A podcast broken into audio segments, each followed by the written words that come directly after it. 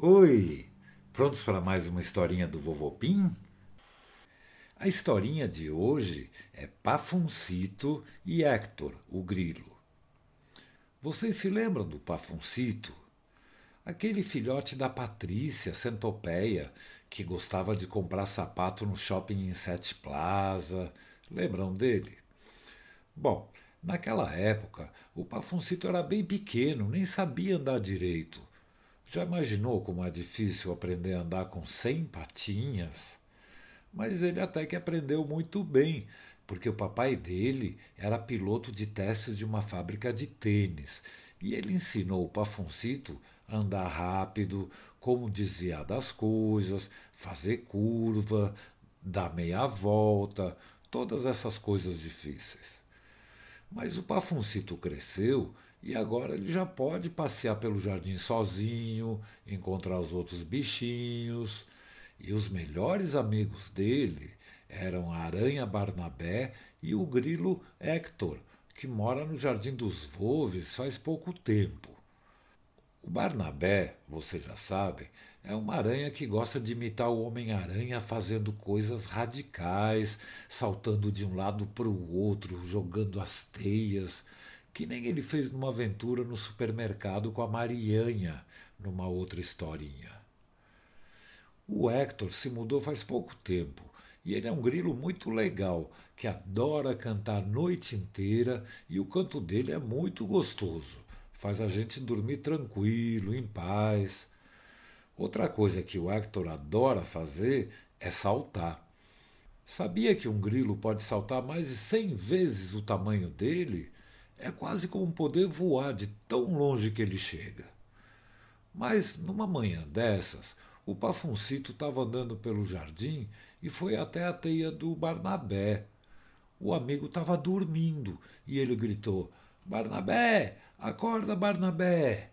Aí o Barnabé demorou um pouco e falou: Oi, Pafuncito, acordado de dia? Tá fazendo o que acordado essa hora? As centopeias são noturnas e as aranhas também, não sabia não? Aí o Pafuncito falou: É que eu perdi o sono e eu não tenho nada para fazer. Você por acaso viu o Hector por aí? O Barnabé falou: Eu vi sim. Uma hora eu virei de lado e vi ele passando. Acho que ele foi treinar saltismo. Saltismo? Sabe o que é saltismo? É um novo esporte na casa dos Wolves. Era para ver qual bichinho que conseguia saltar mais longe sem pegar impulso. E como estava na moda, tinha campeonato todos os anos. Os melhores saltadores da região eram o sapo Sapojkin, a pulguinha Cossacim, a rã Ranatinha e o coelho da Fonseca. Mas o Pafuncito foi até a ponta do jardim, onde tem bastante espaço livre, e aí ele viu que o Hector estava lá treinando. A competição ia ser no dia seguinte, e o vencedor ia ganhar o troféu Mola de Ouro, um troféu muito lindo. Aí o Pafuncito chegou e perguntou: Oi, Hector, você também está sem sono? O Hector falou: Não, é que eu estou gostando de cantar a noite inteirinha e não sobra tempo para treinar, para fazer nada. E eu preciso treinar muito, porque os competidores desse ano são muito bons e eu preciso melhorar se quiser ganhar. O Pafuncito ficou olhando o amigo treinar e ele dava dez saltos bem altos, aí ele parava, descansava um pouco e saltava dez vezes de novo depois de novo, de novo, de novo, quase sem parar. Então o Pafuncito resolveu dar uma voltinha enquanto o amigo treinava e ele foi parar na casa do Polenta, que ele estava estudando e tinha parado um pouquinho para limpar os óculos. Como o Polenta entendia de todos os assuntos, o Pafuncito resolveu perguntar: Oi, Polenta, você viu o Hector treinando?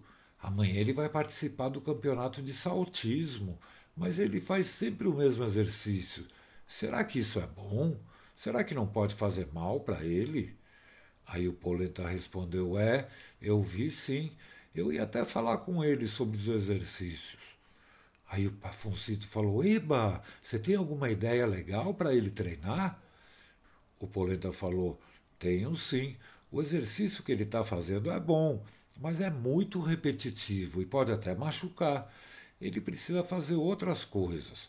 Senta aqui que eu vou te explicar direitinho e depois você conta para ele. Então, o Pafuncito correu para sentar na mesinha e o Polenta explicou que o ideal seria o Héctor, em vez de ficar pulando sempre igual, sempre igual, ele devia variar os exercícios. Por exemplo, tem um exercício que seria ótimo para ganhar fôlego e força nas patinhas. Ele podia fazer que nem os surfistas havaianos fazem. Eles mergulham até o fundo do mar, pegam uma pedra pesada e correm pelo fundo carregando ela pela areia até o fôlego aguentar. Aí eles largam a pedra, sobem para respirar, pegam ar, mergulham de novo, pegam a pedra e continuam carregando. Esse exercício é ótimo para os pulmões e ele dá muito fôlego e muita força nas pernas também. E também tem que treinar a mente, porque você tem que estar bem para poder se concentrar no que vai fazer. Mas eu vou anotar tudo e depois você explica para ele, tá bom? Aí o Pafoncito falou: Nossa, que legal, Polenta. Pode deixar que eu explico tudo, mas eu tenho uma dúvida. Aqui não tem mar, não tem areia, não tem pedra submarina. Aí o Polenta falou: Ah, ele pode usar minha piscina, ela não é muito funda. E a gente pode jogar umas pedras pesadas lá no fundo, aí ele pega e corre pelo fundo da piscina. E o resto das coisas você explica com calma para ele. Eu vou anotar. Aí o Pafuncito, eba, eu sei onde tem umas pedras pesadas, eu vou buscar. Aí o Pafuncito conversou com o Hector, que também achou a ideia muito boa, e eles foram logo procurar as pedras para jogar no fundo da piscininha do Polenta. Eles pegaram umas bem pesadas e jogaram lá no fundo. Aí o Hector mergulhou, pegou a pedra e conseguiu atravessar a piscina inteirinha carregando a pedra. Aí ele largou, subiu, quase sem fôlego, parou um pouquinho, respirou bastante, aí ele mergulhou de novo, pegou a pedra e atravessou de novo a piscina. E ficou fazendo isso e se divertindo. Cada vez que ele atravessava com a pedra, ficava menos difícil.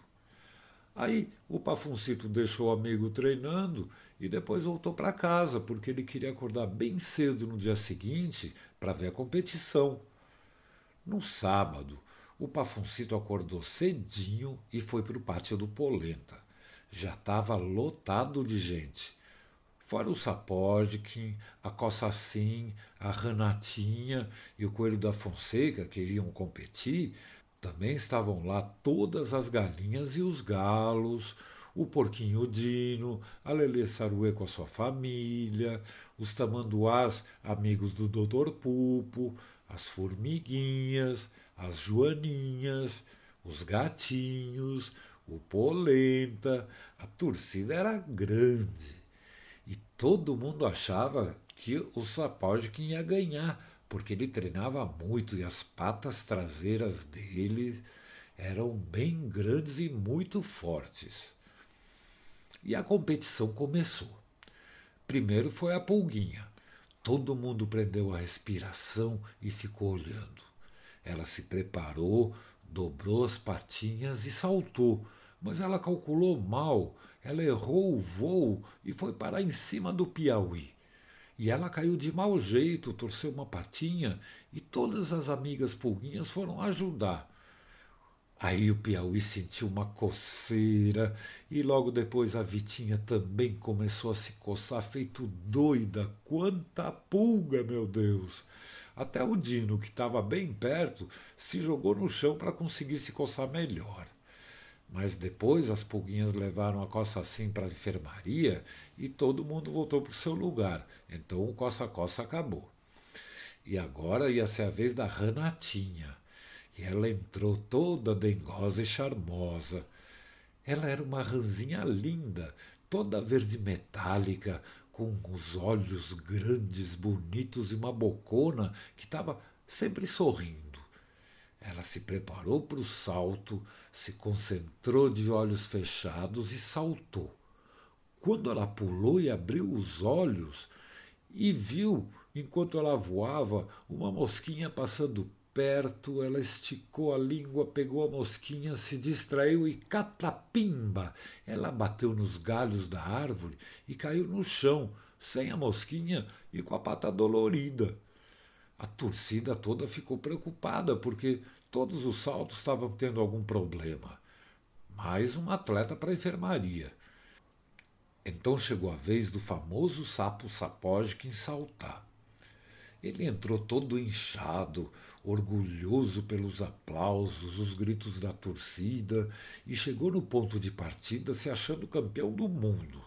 Aí ele começou a respirar fundo e começou a inchar.